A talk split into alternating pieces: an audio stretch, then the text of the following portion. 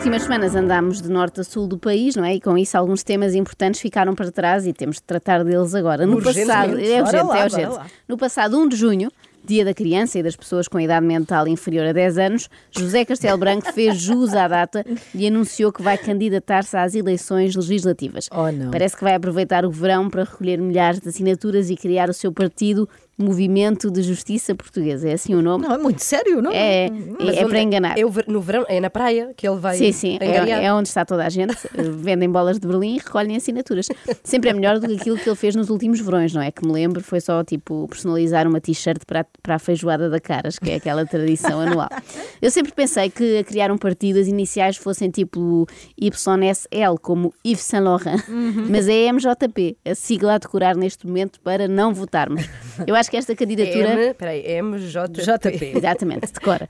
Eu acho que esta candidatura era o que faltava para atingirmos o número histórico de 100% de abstenção. É que uma pessoa já tem pouca vontade de participar no processo democrático por causa de certas atitudes dos nossos governantes. Mas se o sufrágio inclui José Castelo Branco, de repente sentimos que estamos a votar na quinta das celebridades e ninguém quer isso, não é? Por falar nisso, devo lembrar que as legislativas são apenas mais um programa a que Castelo Branco tenta concorrer. Como os reality shows estão em queda e já ninguém vê, teve de se entreter com outra coisa. Eu aproveito também para recordar apenas algumas das ocasiões em que José Castelo Branco fez tudo por tudo para dar nas vistas. Em 2004, na tal Quinta das Celebridades, tratou de animais e plantou alfaces. Em 2015, na primeira companhia, tornou-se o primeiro marchand-arte a marchar na tropa e desenvolveu forte amizade com Alexandre Frota, que Foi curiosamente incrível, também sim. se dedicou, entretanto, à política. Se calhar começaram ali as primeiras conversas sobre esse assunto. Em 2006, o Circo das Celebridades, onde teve acalorados debates com um batanete. Olha, se eu não tivesse um reality show, tinha-lhe dado mas um estalo que lhe partia. Ah, mas ó Zé- Partia nos óculos, mas ó na Zé- tromba, mas assim, ficava cego. Mas este se desse esse estalo, levava uma cabeçada que lhe partiu os dedos. Ah, mas isso Está a perceber?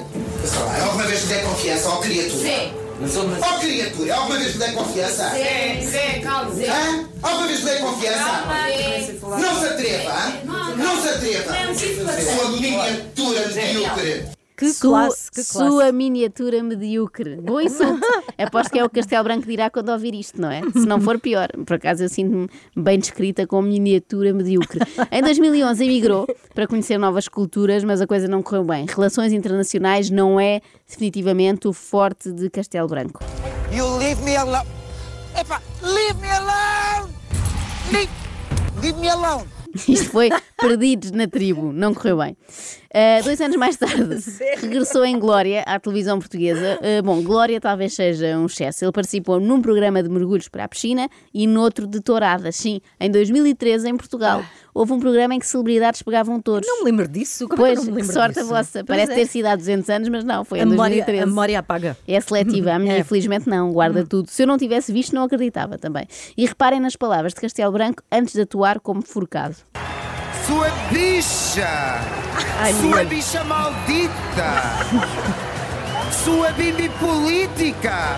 Oh, Zé, oh, Zé, eu já percebi que não, não, não ficou muito encantado com o nome Biscoito, mas está encantadíssimo com este nobre touro, é valente. Bicho valente! Bravo. Uma bimbi política. Ou seja, Castelo Branco já ensaiava com o touro partes do discurso que irá vai ter, utilizar agora que nas legislativas. O pior é se ele se troca e agora usa discurso de forcado, não é? É estranho.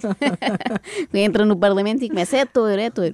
Em 2015 teve uma excelente oportunidade de contactar com o eleitorado na Casa dos Segredos, celebridades, quando privou com Zezé Camarinha. Uhum. E foi mesmo agredido, como aconteceu já a centenas de políticos portugueses, de Francisco Assis a Mário Soares. Que eu sou o quê? Para atrasado mental, tu, ô palhaço?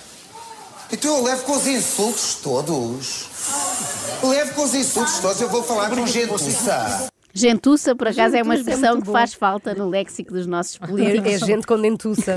É gentuça. Mas há que dizer que José Castelo Branco tem já uma vastíssima experiência de contacto com o povo, com as bases mesmo, Uhum. como ficou provado há uns anos quando foi abordado por uma sem-abrigo na rua. Fuja da droga! Você está metido é na droga! a droga é que está a matá-la! Então fuja, meu amor! Pelo menos esta Fuja, senhora já conseguiu enganar, que ela chama-lhe Senhor Doutor, não é? Ela diz: Estou sim, Senhor Doutor. Também ele chama-lhe meu amor. É verdade. Já só falta endrominar mais uns milhares e consegue um lugar no Parlamento, o Doutor José Castelo Branco.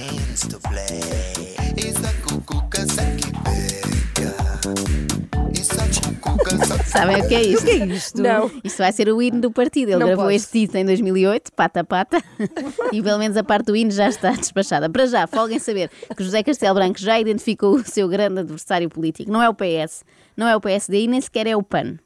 Ficou todo ofendido porque eu usei a palavra basta. Primeiro, senhor Ventura das não sei quantas. Das não sei quantas é. Eu ótimo. não sabia sequer a existência do seu partido.